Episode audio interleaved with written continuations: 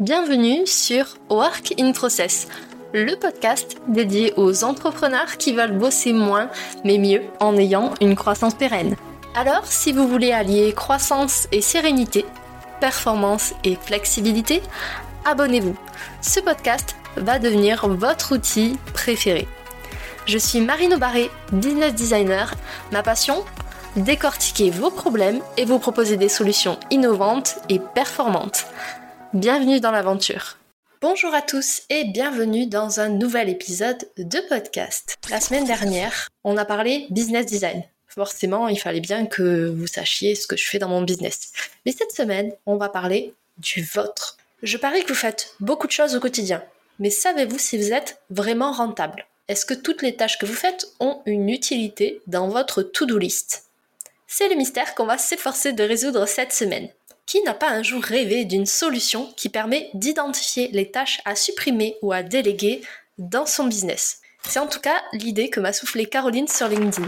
Merci à toi. Dans cet épisode, on va voir une méthode en 5 étapes pour évaluer simplement et rapidement la rentabilité de chacune de vos tâches. Ça va vous permettre de mieux gérer votre temps au quotidien et surtout de l'allouer à des tâches qui vont être stratégiques pour votre croissance et votre bien-être professionnel.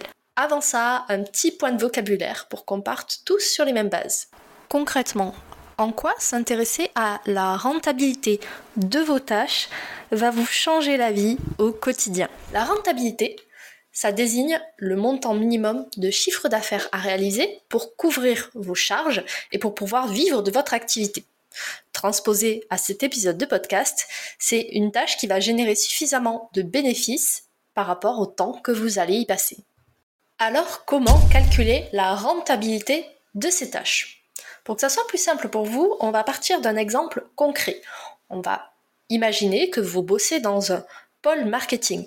Bien évidemment, les étapes que je vais vous donner sont adaptables à tous les pôles de votre business. La première chose à faire, c'est de faire un état des lieux précis. Listez toutes les tâches que vous faites dans ce pôle de façon exhaustive. Pour chacune des tâches, je vous invite à appliquer la méthode QQOCQP en remixé, c'est-à-dire qui fait quoi, quand, comment et pourquoi? Vous inquiétez pas, je vous ai prévu un template à télécharger en description pour pouvoir faire l'exercice. La partie où est facultative. Ça va vraiment dépendre de si vous voulez calculer la rentabilité par exemple, de payer un espace de coworking pour effectuer ce travail. Deuxième étape, vous allez mesurer le temps passé pour chacune de vos tâches. Pour ça, il y a des super outils qui existent. Vous pouvez par exemple utiliser Toggle, ClickUp ou Clockify.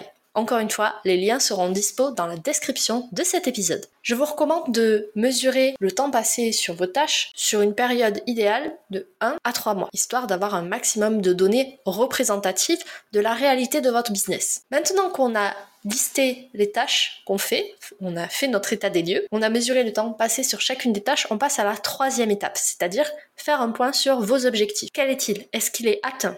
En combien de temps? Et sous quelle modalité? Par modalité, j'entends quelles dépenses avez-vous engagées? Est-ce que ça vous a demandé beaucoup d'énergie? Si votre objectif n'est pas atteint, demandez-vous si vous avez bien validé en amont votre cible, votre marché, votre offre, etc. En bref, si vous avez trouvé votre product market fit, c'est-à-dire le bon produit adressé à la bonne cible et de la bonne façon. Pour la quatrième étape, on va mesurer les retours, les conséquences que la tâche a eu sur l'objectif avec des KPI, des indicateurs. Alors bien évidemment, ça va dépendre de la tâche et de l'objectif. Ça peut être par exemple un taux de satisfaction, un pourcentage de montée en compétences, l'amélioration d'un aspect de votre organisation, de l'image de marque, etc. Pour ça, vous allez utiliser un indicateur très précieux qui s'appelle le ROI, le retour sur investissement. C'est un indicateur financier qui va vous permettre de déterminer la rentabilité des capitaux, des ressources investi. Le ROI, ça répond à la question si je mets cette somme dans le projet, combien est-ce que ça va me rapporter? Sachez que on peut calculer le ROI pour toutes les tâches possibles parce que soit vous investissez de l'argent, soit vous investissez du temps. Et dans ce cas, bah, c'est convertible en argent grâce à votre taux horaire. La formule du ROI sera dispo dans le template. On récapitule. On a fait un état des lieux précis des tâches qu'on fait dans notre pôle marketing. On a mesuré pour chacune d'entre elles le temps passé. Ensuite, on a fait un point sur l'objectif qu'on veut atteindre. On a fait le parallèle entre la tâche et l'objectif. avec le calcul du ROI. Et maintenant, c'est le moment de prendre une décision. Ma recommandation, c'est de ne pas se baser uniquement sur le ROI pour statuer sur le devenir d'un projet ou d'une tâche. Sachez qu'il y a plein d'indicateurs à prendre en compte au-delà de l'aspect financier. Du coup, maintenant, il y a deux possibilités. Soit la tâche est rentable, soit elle ne l'est pas. Si elle n'est pas rentable, vous pouvez soit la supprimer, soit la déléguer si elle est vraiment indispensable au bon déroulement de votre projet. Et si la tâche est rentable, bah, dans ce cas, félicitations. Vous pouvez soit la laisser en l'état, soit l'optimiser par exemple avec des automatisations. Voilà, vous avez la méthode complète pour identifier les tâches qui prennent trop de temps dans votre to-do list par rapport à leur rentabilité. Pour refaire un point sur ces différentes étapes, on a l'état des lieux, des tâches qu'on effectue, la mesure du temps passé pour chacune d'entre elles. Ensuite, on va faire un point sur l'objectif qu'on veut atteindre par rapport à cette démarche. On va comparer les retours, les impacts de la tâche sur l'objectif avec le ROI. Et ensuite, on va prendre une décision. Est-ce qu'on garde ou est-ce qu'on ne garde pas cette tâche dans notre to-do list? Dernier conseil pour la route. Pensez à prévoir un suivi dédié dans un tableau de bord avec tous vos indicateurs de gestion d'entreprise. Ça facilitera vos prises de décision et vous aurez beaucoup moins de charge mentale. Vous voulez réagir à cet épisode? Venez nous rejoindre directement sous le post LinkedIn associé. Je vous attends là-bas.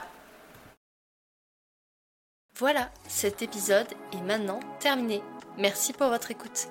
Je vous souhaite à tous une belle journée, soirée et à très bientôt dans le podcast. Bye Cet épisode t'a plu?